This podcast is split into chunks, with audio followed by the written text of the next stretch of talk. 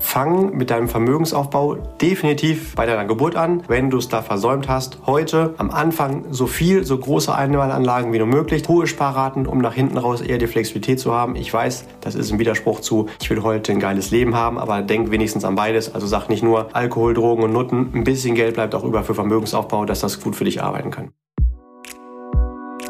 Hallo und herzlich willkommen bei Financial Health dem Podcast für deine finanzielle Gesundheit. Freue dich auf spannende Inspirationen und leicht umsetzbare Financial Lifehacks für dein privates Finanzmanagement. Es erwarten dich wertvolle Impulse, wie du das Thema Geld und Finanzen zu einer unterstützenden, cleveren und smarten Kraft in deinem Leben machst. Schön, dass du da bist. Vielen Dank für deine Zeit und danke für dein Interesse. Es freuen sich auf dich Julian Krüger und die wie immer unfassbar wundervolle Amelie Lieder.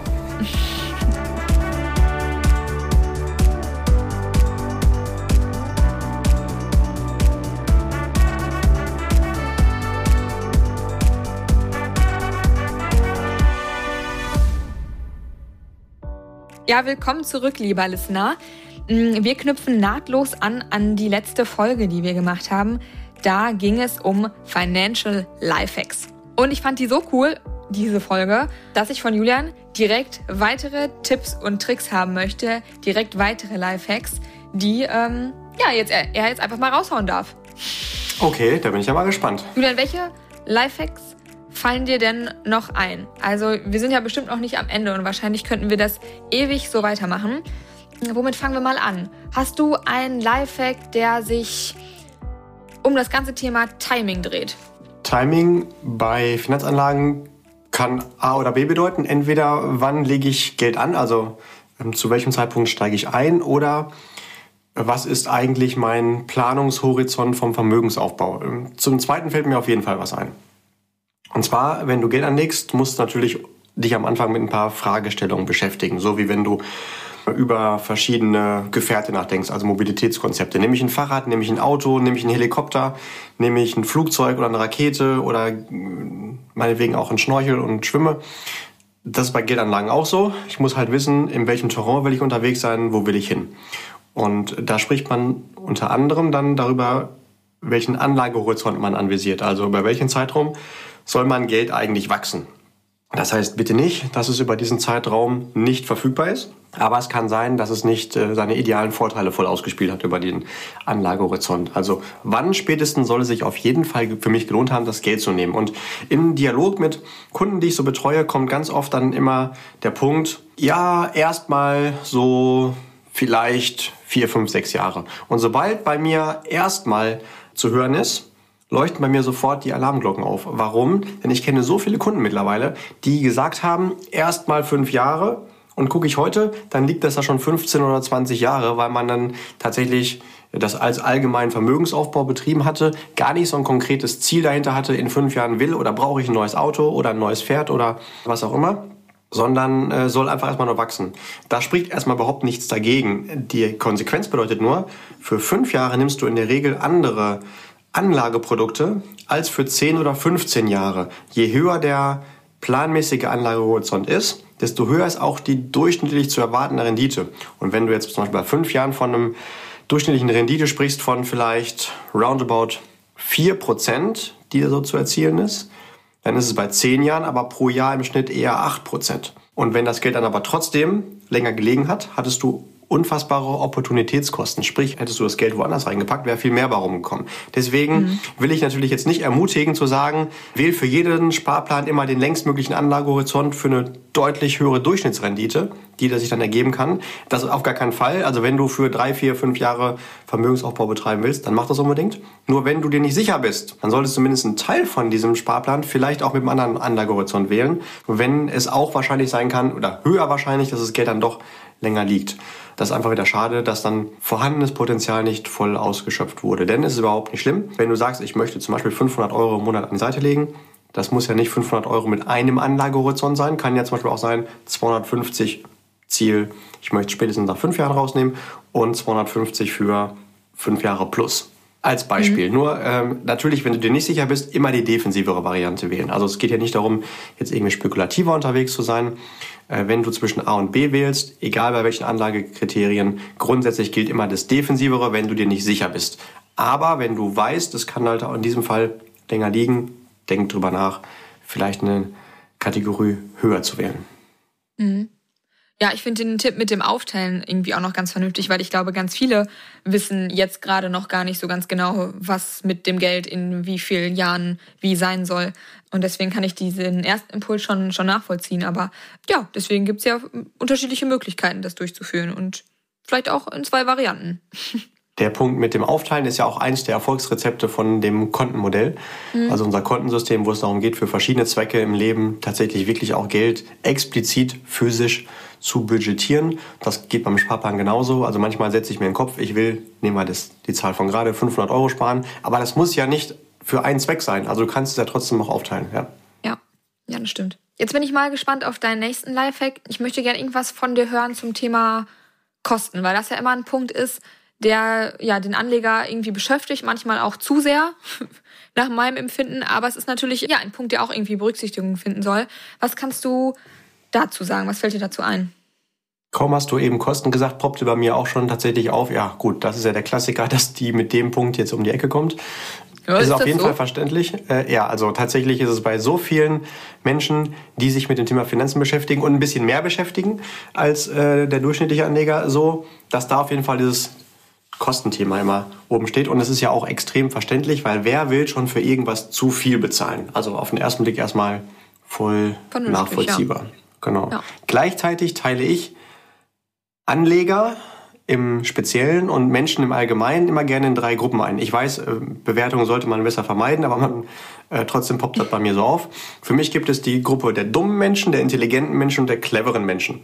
Dumme Menschen sind... Ach, wie nett. Ja, genau. Also immer nur bezogen auf ein Sachthema natürlich, nicht äh, allgemein als Stempel. Dumm bedeutet für mich, wenn ich mich mit einem Thema erstmal überhaupt gar nicht beschäftige und einfach so tue, als ob es das nicht gibt oder ähm, da keine Verantwortung übernehme oder auch bewusst Kopf in den Sand spiele. Ne? Also einfach den Kopf äh, wie so ein Strauß in den Sand und äh, äh, ich blende es einfach aus. Das nutzt natürlich dann andere aus, weil wenn ich mich um ein Thema nicht kümmere, dann ganz klar sorgen andere dafür, dass ihre Ziele durch mich erreicht werden. Intelligent ist dann zum Beispiel, bezogen auf Kosten, zu wissen, dass die gibt und erstmal daran zu arbeiten, die so günstig wie möglich zu machen. Das ist auf den ersten Blick intelligent, aber kann dafür sorgen, dass ich mein Ziel nicht erreiche. Nehmen wir das Bild Autofahren. Und wenn ich da sage, okay, ich will so wenig Kosten wie möglich produzieren, A natürlich erstmal bei der Anschaffung des Autos und B natürlich auch im Spritverbrauch, dann würde ich wahrscheinlich ein recht günstiges Auto mit einem günstigen Verbrauch nehmen. Die Frage ist jetzt aber nicht nur, für welches Auto entscheide ich mich, sondern auch in welchem Terrain will ich unterwegs sein. Wenn ich jetzt zum Beispiel das Ziel habe, über eine nicht befestigte Passstraße ein riesiges Gebirge zu überqueren, was ja eine andere Herausforderung ist, als irgendwo mal auf einer geraden Strecke, die betoniert ist, oder asphaltiert ist, zu rollen und dann einfach nur ein günstiges Auto mit wenig Spritverbrauch nehme, dann ist das zwar intelligent, weil ich weniger Geld ausgegeben habe, aber nicht besonders clever gewesen, weil mit diesem Fahrzeug werde ich hochwahrscheinlich dieses Gebirge einfach nicht überschreiten können. Das heißt, mhm. wenn ich größere Ziele im Leben habe, dann ist es ist halt die Frage, will ich günstig nicht ans Ziel kommen oder etwas teurer? dementsprechend aber auch meine Ziele mit einer höheren Wahrscheinlichkeit erreicht haben. Also clevere Anleger, die schauen zum Beispiel gar nicht auf Kosten, sondern nur noch auf Nettorenditen. Bedeutet, kann ja gerne auch etwas teurer sein, aber die Frage ist, was nach Abzug der Kosten drin ist. Weil erstmal sind die Kosten ja gar kein Kriterium, um etwas zu bewerten, sondern die Frage ist, was habe ich hinterher davon gehabt. Und mhm. da kann man jetzt mal bildlich zum Beispiel ein Sparbuch vergleichen mit zum Beispiel einem Vermögensverwalter. Sparbuch kostet mich erstmal gar nichts an Abschlusskosten, zumindest nicht erstmal die, die ich direkt sehen kann. Ein Vermögensverwalter natürlich, der muss natürlich auch irgendwie Geld dafür bekommen, dass er jeden Tag sich 24-7 um mein Geld kümmert. Jetzt ist aber die Frage, was kommt denn hinterher bei raus? Und ich glaube, da ist es auf den ersten Blick ersichtlich, dass wir mit dem Sparbuch nicht mal die Chance haben, die Inflation zu schlagen, dafür aber keine Kosten hatten. Und mit dem Vermögensverwalter, der halt auch nach allen Kosten und Abzügen immer noch seine 6, 8, manchmal sogar 10 Prozent Rendite pro Jahr für mich erzielt als Anleger. Also Kosten können manchmal auch ein Zeichen von Qualität sein, so wie halt das eine oder das andere Auto tendenziell unterschiedlich im Preis ist, aber man tendenziell sagen kann, nicht als 100% Argument, aber von der Tendenz, etwas, was teurer ist, hat auch mehr Qualität. Und man muss einfach nur wissen, ist das für mich relevant, diese Qualität? Oder also jetzt brauche ich zum Beispiel nicht unbedingt ein Auto für 500.000 Euro, wenn ich einfach nur ab und zu mal in die Stadt fahre und eine Tüte Gummibärchen kaufe. Aber wenn ich jetzt vielleicht irgendwie sicher um die Welt fahren will oder ein Wettrennen gewinnen will oder sowas, dann geht es gar nicht anders, als so ein teures Auto zu haben. Und ich glaube, da ist halt ganz wichtig, unterscheiden zu können zwischen oberflächlich intelligent aus dem Elfenbeinturm, aus dem Studium heraus oder praxisorientiert, funktioniert halt auch wirklich im Leben, clever etwas umgesetzt und da fehlt einem manchmal halt auch so als reiner Privatanleger, der sich um etwas kümmert, der Bezug zur Realität, wie es langfristig in der Praxis funktionieren kann. Da helfen dann aber natürlich die Experten, die einem dann sagen können, da können wir wirklich mal schauen, dass wir da Kosten sparen und da geht es darum, so viel Qualität wie nur möglich zu haben, weil du willst ja auch mit dem Geld nicht spekulieren, dass es halt hinterher weg ist oder solche Geschichten. Also mhm. da Kosten Lifehack, Kosten erstmal nicht als primäres entscheidungsrelevantes Kriterium wählen, sondern nur, wenn du alle anderen wichtigen Parameter verglichen hast dann kann man hinterher nochmal einen Blick drauf werfen. Aber ganz wichtig ist, immer den Blick für Nettoergebnisse haben, nicht Bruttokosten. Ja, schön zusammengefasst.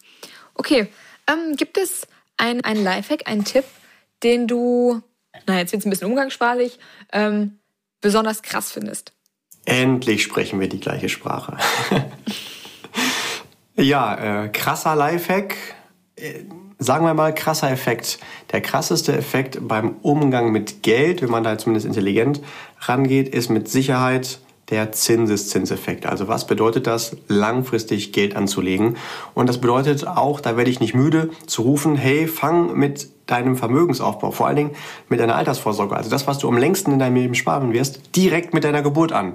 Wenn du es da vergessen oder verplant hast, dann mach es unbedingt heute. Morgen ist schon zu teuer, weil du mit der gleichen Rate morgen angefangen deutlich weniger erzielst. Also Geld sollte so lange wie möglich liegen können. Und idealerweise machst du es so, dass du erst im Leben, wenn du damit anfängst, hohe Sparraten hast und nach hinten vielleicht weniger zahlst. Klar, ist eher unrealistisch. In den meisten Fällen verdienen wir natürlich über die Laufzeit, über unser Leben mehr und erhöhen dann die Sparraten nach hinten raus, aber der Effekt ist andersrum viel krasser. Das heißt, je früher im Leben du anfängst, viel Geld anzulegen und hohe Sparraten zu haben, desto besser, denn desto früher musst du gar nichts mehr einzahlen, weil das Geld für dich arbeitet. Ne, du kannst dich einfach fragen, willst du ein Leben lang dafür arbeiten, dass du ein bisschen was an die Seite legst oder willst ein paar Jahre lang ein bisschen mehr machen und dann musst du nie wieder sparen und nie wieder arbeiten, weil das Geld viel härter für dich arbeitet. Also wer arbeitet härter in deinem Leben? Du oder dein Geld für dich? Mhm. Hm. Okay, genau, der Zinseszinseffekt. Darüber haben wir ja schon in der Nachwuchsfolge ähm, gesprochen. Also lieber Listener, du darfst da gerne mal reinhören, unabhängig davon, ob das gerade für dich äh, relevant ist. Aber da haben wir schon versucht, ihn so gut es irgendwie geht zu erklären und haben da auch schon festgestellt, dass er gar nicht so einfach ist. Okay, hast du, hm, ich würde gerne mal bei solchen Lifehacks in der Richtung irgendwie bleiben, die man vielleicht gar nicht so auf dem Schirm hat. Fällt dir da noch was ein? Ja, dann bleiben wir mal in dem Bereich Finanzmärkte allgemein. Hm, die Aktienmärkte sind ja sowas wie die Königsklasse der Anlagen. Und wenn du langfristig wirklich clever Vermögen aufbauen willst, willst dann kommst du da nicht drum herum. Gibt es wieder andere Podcast-Folgen, wo wir auch erklären, warum das so ist, kann man auch volkswirtschaftlich herleiten und warum Aktienrenditen immer oberhalb von Immobilienrenditen stehen müssen, so wie es auch immer mehr äh, Antilopen geben muss als Löwen, gibt so gewisse Grundsätze, aber wie es auch immer mehr Rasen geben wird oder Gras, als Antilopen. Also meistens fressen Antilopen ja nicht äh, englischen Rasen, sondern eher äh, Gras in der Steppe. Und äh, der Effekt davon ist, dass halt aber auch Aktienmärkten, warum? Äh, weil sie von Menschen betrieben werden, schwanken. Und diese Schwankungen können mal kürzerer Natur sein, aber auch mal längerer. Das kann auch cooles Potenzial für eine extra Rendite sein. Darum soll es jetzt gar nicht gehen, sondern es kann auch mal Phasen geben, wo die Aktien- und Börsenmärkte weltweit nicht nur über Monate, sondern auch über Jahre negative Ergebnisse erzielen. Das ist dann vielleicht für die verblüffend, die erst ein paar Jahre dabei sind, so die Newcomer und nur Phasen kennen, wo es nur nach oben geht und sagen, ha, das habe ich aus der Vergangenheit mal gehört, aber das gibt's jetzt nicht mehr. Das ist natürlich Bullshit. Also langfristig entzieht sich nichts seinem Durchschnitt, auch wenn es im Sommer vielleicht mal von April bis Oktober durchgehend immer 25 Grad sind, dann weiß der erfahrene Mensch, das kann trotzdem mal ein unfassbar geiler, genialer, heißer Sommer sein, aber irgendwann wird es trotzdem wieder regnen und schneien. Und dann können das nicht neue Menschen, die auf diesem Planeten gelandet sind, sagen, ja, wir haben ja irgendwo auf dem Buch über die Erde gelesen, eigentlich gab es mal Jahreszeiten, aber Dieses Jahr war ein halbes Jahr Sommer, deswegen gibt's das nicht mehr. Und deswegen wird es auch irgendwann an den Aktienmärkten wieder mal runtergehen, auch mal über ein paar Jahre. Und mit diesem theoretischen Wissen ist es trotzdem nicht einfach in der Praxis umzugehen, weil halt dann Emotionen aufkommen. Und irgendwann sagst du vielleicht, ich hatte das eigentlich verstanden, aber jetzt glaube ich auch nicht mehr daran. Und alles ist total düster und pessimistisch und ähm, mhm. die Wirtschaft wird langfristig nicht mehr fun funktionieren und geben. Und an diesem Punkt. enttäuscht. Genau, also an diesem Punkt, wo selbst du als Profi, wo du dich damit wirklich beschäftigst, nicht mehr daran glaubst, dass es funktioniert.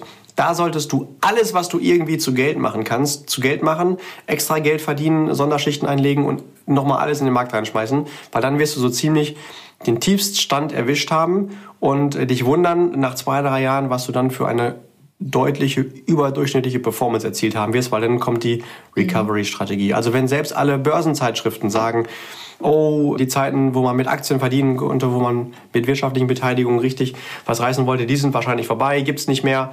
Solche Geschichten. Also immer da, wo besonders prozyklisch ganz, ganz intensiv dann kommuniziert wird, äh, dann wisse, alles, was geht, irgendwie in die Märkte, verzichte auf Urlaub, auf äh, teure Getränke, auf neue Handtaschen, Uhren, alles, was Geld kostet, ähm, einfach mal sagen, dieses Level nutze ich halt unfassbar und ähm, ein paar Jahre später werden dich alle fragen, wie du das geschafft hast, solche teilweise drei oder teilweise sogar vierstellige Renditen erzielt haben zu können. Das wäre so ein Wow-Effekt für mich. Okay, für dich. Alle anderen Listener packen sich gerade an den Kopf und denken, was ist mit dem los? Er ist ja völlig gaga. Aber gut, ich verstehe natürlich schon die, die Quintessenz des Ganzen. Also sprich dann, wenn die Märkte unten sind, natürlich nachschießen in dem Sinne, um ja, günstig einzukaufen. Aber das ist natürlich, ähm, ja, wie du es gesagt hast, hört sich das nach sehr viel Verzicht an und dich zu Hause anketten. wie wollen wir den denn nennen, den Lifehack?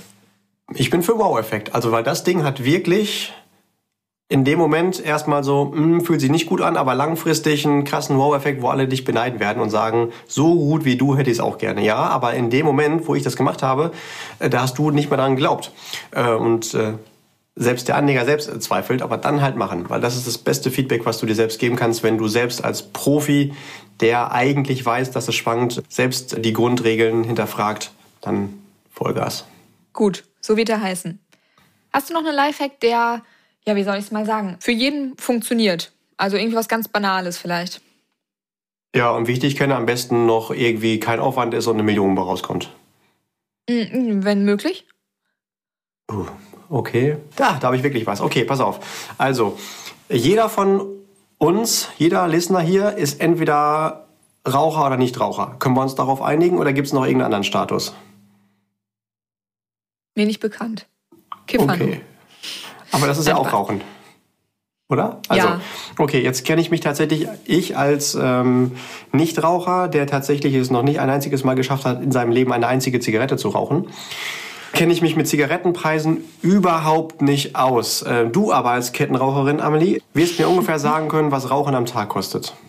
Naja, das hängt ja davon ab, wie viel du rauchst. Ja gut, das ist mir klar, aber ungefähr, so als grobe Orientierung. Ähm, ja, kann, also ist glaube ich nicht zu beantworten, weil wie gesagt, das was du das was du halt wegrauchst, aber man kann ja beantworten, was eine Schachtel kostet. Ich glaube zwischen sieben und acht Euro mittlerweile.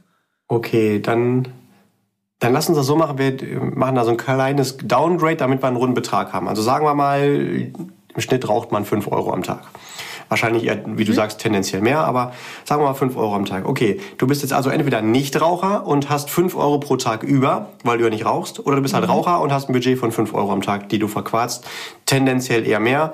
Und äh, klar, also kognitiv weißt du als, Nichtraucher, als Raucher natürlich auch, das tut deiner Gesundheit nicht unbedingt gut, auch nicht deiner Lebenserwartung, aber hier geht's jetzt nicht um eine Bewertung, sondern nur um die Finanzen dahinter. Also 5 Euro am Tag, das sind nach meiner Daumenrechnung ungefähr 150 Euro im Monat bei 30 Tagen. Richtig. Wenn wir jetzt mal sagen, jemand raucht, sagen wir von 20 bis 70, also 50 Jahre haben wir wieder einen runden Wert, den kann man sich jetzt ganz gut merken. 50 Jahre, 5 Euro am Tag. Und die investieren wir jetzt einfach mal in ein gutes, durchschnittliches Finanzprodukt, so einen zum Beispiel gut gemanagten Aktieninvestmentfonds oder idealerweise nicht in einen, sondern in mehrere parallel, weil Streuen ist ja wichtig. Wie du weißt, wer streut, der rutscht nicht aus. So ein Ding, unterstellen wir mal, macht über 50 Jahre im Schnitt 8 Prozent.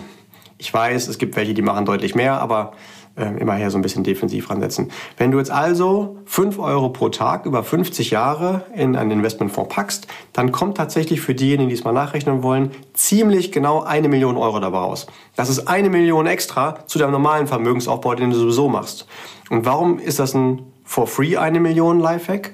Denn wenn du nicht Raucher bist, dann definitiv hast du jeden Tag 5 Euro über da brauchen wir gar nicht zu diskutieren, weil wenn du rauchen würdest, würdest du es ja auch verrauchen auch nicht merken. Also diese 5 Euro als Nichtraucher solltest du sowieso schon mal immer sparen. Also wer als Nichtraucher nicht zu seinem ganz normalen Vermögensaufbau, Altersvorsorge und was er da so macht, nicht noch 5 Euro pro Tag on top spart, der verarscht sich ja selbst und äh, nutzt sein Budget, was er hat, sein Potenzial gar nicht aus. Und ein Raucher kann ja tatsächlich dieses Budget auch ganz einfach freischaufeln. Denn entweder sagt er, boah, Gott sei Dank rauche ich nicht doppelt so viel, hat also das Geld auch über, oder hört einfach in dem Fall mit dem Rauchen auf.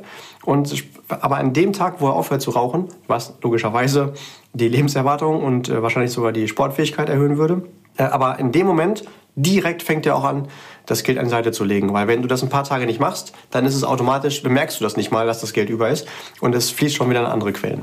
Also für alle Raucher und Nichtraucher, 5 Euro pro Tag bist du garantiert nach 50 Jahren Millionär. Wenn du nicht Nichtraucher bist oder nicht Raucher, dann wird es bei dir nicht funktionieren. Aber wenn du unter eine dieser beiden Kategorien fällst, also du rauchst nicht oder du rauchst, dann kannst du das gerne für dich nutzen und baust nur eine Million extra auf. Mensch, super. Ja, damit habe ich jetzt nicht gerechnet, aber ähm, einen kleinen moralischen Podcast machen wir jetzt nämlich auch noch. An alle Raucher, stop it. Nein, okay, gut. Ja, wie heißt der Lifehack? Eine Na, Million Lifehack. Ja, genau, eine Million Lifehack. Sehr gut, das hört sich doch gut an.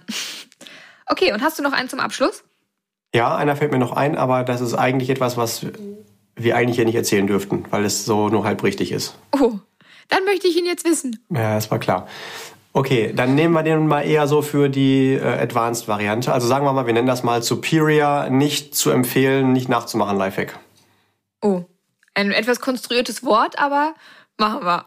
Also Superior Lifehack. Ähm, grundsätzlich empfiehlt es sich ja, verschiedene Kategorien für verschiedene Zeiten im Leben an Geldsparplänen zu haben. Also Beispiel, du hast dein Girokonto, das heißt ja Giro deswegen, weil Giro Rundgang heißt, deswegen heißt es ja auch Gyros, also du kannst es auch Gyros-Konto nennen.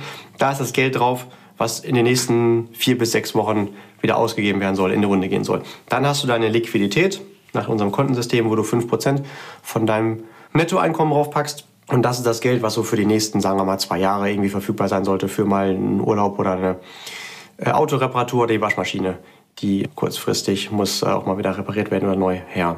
Dann hast du deinen Vermögensaufbau. Der ist ja unterteilt in eher so mittelfristigen und langfristigen Vermögensaufbau und dann hast du noch deine Altersvorsorge. Also alles hat seine Daseinsberechtigung. In Fortbewegungskonzepten hast du halt dann das Fahrrad genauso wie die Inline-Skates, wie das Auto, wie ein Zug, wie ein Flugzeug und Co. Und du hast natürlich auch manchmal Überschneidungspunkte. Das ähm, vielleicht mit dem Fahrrad kannst du genauso einen Kilometer fahren wie mit dem Auto. Wahrscheinlich bist du auch gleich schnell. Mal nimmst du das eine, mal das andere, vielleicht nach Wetterlage oder nach deiner Stimmung. Und was natürlich super wichtig ist, ist diese Position Liquidität, weil das ist das, was die allermeisten Menschen finanziell immer wieder aus dem Leben purzelt. Wir haben unsere festen, regelmäßigen Einnahmen, meistens, die meisten Menschen, da weißt du genau, was reinkommt. Und daran passen wir unsere regelmäßigen festen Ausgaben an. Und dann ist es irgendwann so, dass wir 90, 95 Prozent, 100 Prozent, bei manchen leider auch mehr als 100 Prozent, einfach an regelmäßigen Ausgaben haben. Und das, was dich immer finanziell aus der Bahn kegelt, sind die Dinge, die nicht planbar regelmäßig gewesen sind. Wie zum Beispiel, jetzt brauchst du eine neue Waschmaschine. Das war halt vorher nicht eingeplant. Deswegen ist es super wichtig, diese Liquiditätsposition zu haben, wo du darauf zugreifen kannst. Die hat aber neben diesem Vorteil, die hält dich im Spiel, wenn unplanmäßige Dinge kommen. Das nennen Betriebswirte und Volkswirte schwarze Schwäne oder Imponderabilien, nennen das meistens auch Analysten. Die hat einen großen Nachteil, auch aus Sicht eines Finanzexperten. Und zwar vermehrt sich das Geld dort da drin nicht. Du hast immer die Inflation, die sogar dagegen wirkt. Deswegen solltest du da so viel Geld wie nötig liegen haben, aber nicht, äh, aber nicht mehr als nötig. Als Orientierung kann man auch sagen, grundsätzlich erstmal mindestens zwei Nettogehälter, maximal so vielleicht sechs roundabout. Aber es vermehrt sich halt nicht.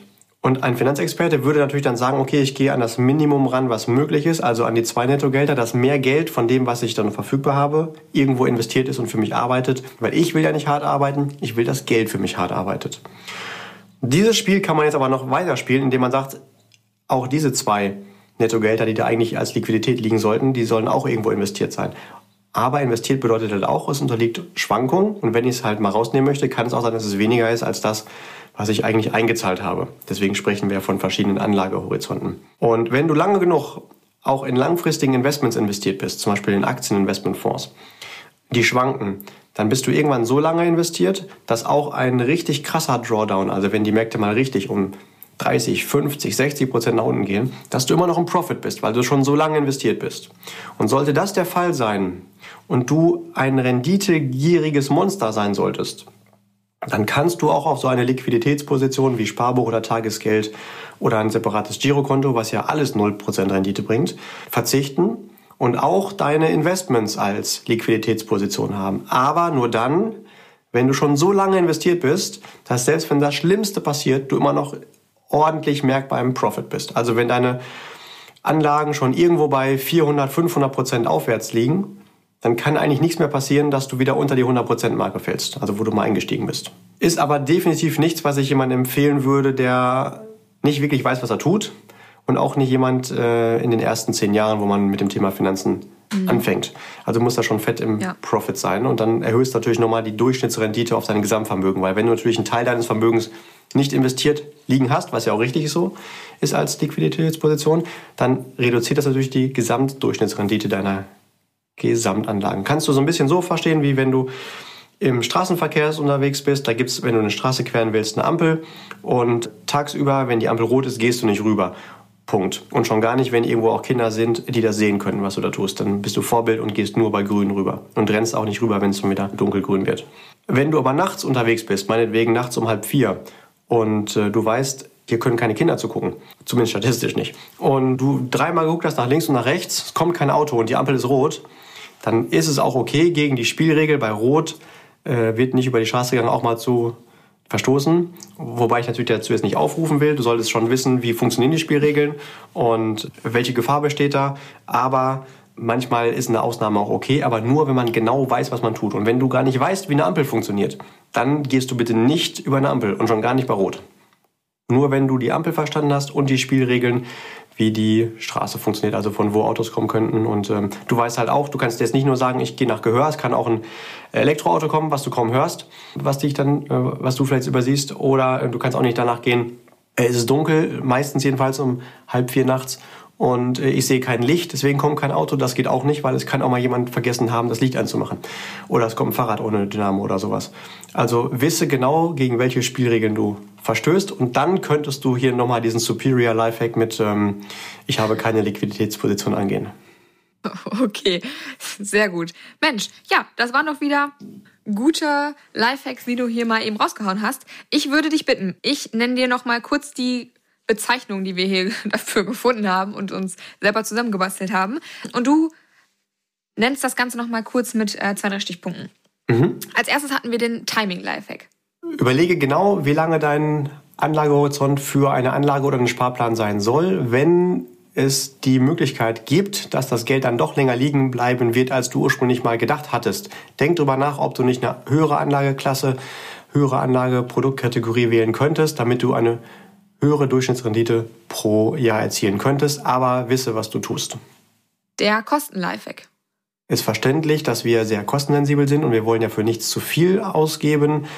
Tendenziell ist es bei Finanzanlagen mit Daseinsberechtigung aber so, dass die teilweise auch mit Kosten verbunden sind und dir nach Kosten deutlich mehr Vorteile bieten können als kostenlose Produkte oder zumindest die, die suggerieren, die wären kostenlos, weil jeder Anbieter natürlich irgendwo auch sein Geld verdienen muss. Ich, mir ist persönlich kein einziges Finanzunternehmen, keine Bank, keine Depotgesellschaft, keine, kein Vermögensverwalter bekannt, die ein ehrenamtlicher Verein sind. Äh, ganz im Gegenteil, äh, wenn da Kosten nicht ersichtlich sind, dann wird da irgendwo ein Profit irgendwo im Hintergrund sein.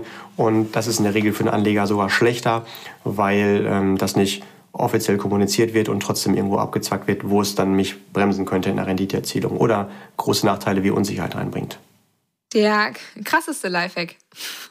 Fang mit deinem Vermögensaufbau definitiv bei deiner Geburt an, wenn du es da versäumt hast, heute und denk dran, am Anfang so viel, so große Einmalanlagen wie nur möglich, dass die lange laufen können, hohe Sparraten, um nach hinten raus eher die Flexibilität zu haben. Ich weiß, das ist ein Widerspruch zu, ich will heute ein geiles Leben haben, aber denk wenigstens an beides. Also sag nicht nur Alkohol, Drogen und Nutten, ein bisschen Geld bleibt auch über für Vermögensaufbau, dass das gut für dich arbeiten kann. Der Wow-Effekt Lifehack. Dann, wenn du selbst nicht mehr daran glaubst, dass die Aktienmärkte funktionieren könnten, weil sie ganz lange nach unten gegangen sind. Schau, dass du dann alles Geld, was du irgendwie finden kannst, äh, in die Märkte reinpackst und dann wirst du sehen, was in den nächsten Jahren passiert. Das es bringt eine deutlich fette Überrendite zu dem, was du im Schnitt vorher kalkuliert hast. Dann haben wir noch den One Million Dollar Lifehack. Wenn du Raucher sein solltest oder wenn du nicht Raucher sein solltest, nur für diese beiden funktioniert das. Äh, das Geld, äh, was du da einsparst oder verrauchst, also 5 Euro am Tag, leg das einfach über 50 Jahre an die Seite in gute Finanzanlagen. Dann hast du eine Million extra aufgebaut, ohne dass du es gemerkt hast. Und dann noch ganz zum Schluss der etwas konstruierte Superior Lifehack, der eigentlich nicht empfehlenswert ist. Du kannst auch Aktien als deine Liquiditätsposition, also Aktieninvestmentfonds nutzen, aber nur dann, wenn du damit schon so weit im Profit bist, dass selbst dann, wenn du im schlechtesten Worst-Case-Szenario, wo es krass nach unten ging, im Drawdown immer noch einem ordentlichen Plus rausgehen kannst, so dass du keine Liquidität mehr vorhalten musst und dein gesamtes Geld für dich arbeiten kann. Aber wie gesagt, das ist äh, superior. Sehr gut. Ja, prima dann soll es das doch für heute mit den Lifehacks gewesen sein. Lieber Listener, danke dir wieder fürs Zuhören. Lieber Julian, danke für die guten Erläuterungen, die guten Beispiele. Und lieber Listener, wenn du magst, hör auch gerne in unsere anderen Folgen rein. Wir haben mittlerweile ein sehr, sehr großes Repertoire und du darfst dir damit weiteres Wissen aufbauen. Und ach nee, stimmt. Ganz zum Schluss haben wir sogar noch eine Ankündigung. Äh, lieber Julian, it's your turn. Ach, das äh, schiebst jetzt wieder mir zu, ne? das ist klar. Also, äh, lieber Listener, solltest du dich gut auskennen mit Social Media. Ich habe mich mit äh, Amelie darauf geeinigt, dass wir äh, Social Media nicht mit zwei Buchstaben abkürzen. Das könnte zu Verwirrung führen. Äh, also solltest du dich damit auskennen. Äh, wir sind da gerade dabei, einen äh, Praktikanten zu finden, der Lust hat, unseren Podcast weiter zu unterstützen und auf verschiedenen Kanälen da weiter zu promoten und Strategien zu entwickeln. Also solltest du dich da auskennen, Lust haben, uns zu unterstützen und vielleicht auch die eine oder andere Strategie mal auszuprobieren und vielleicht auch für dein Portfolio später dann nochmal als Referenz nutzen zu wollen, dann komm total gerne auf Amelie oder mich zu. Dann gucken wir mal, was du so drauf hast und äh, können gemeinsam dann in verschiedenen Kanälen hier unsere Podcast-Folgen noch weiter promoten. Also für alle Social Media Experten, happy welcome. Ähm, oder wenn du vielleicht auch nur in einem Kanal gut bist oder was ausprobieren willst oder Mediengestalter bist oder Insta-Influencer, was auch immer. Herzlich willkommen und wir gucken mal, was wir dann im Gegenzug für dich tun können. So ist es. Damit verabschieden wir uns. Lieber Julian, du darfst die magischen Worte sagen. Lieber Listener, keep growing and stay healthy, also financially. Deine Amelie. Und liebe Grüße, dein Julian.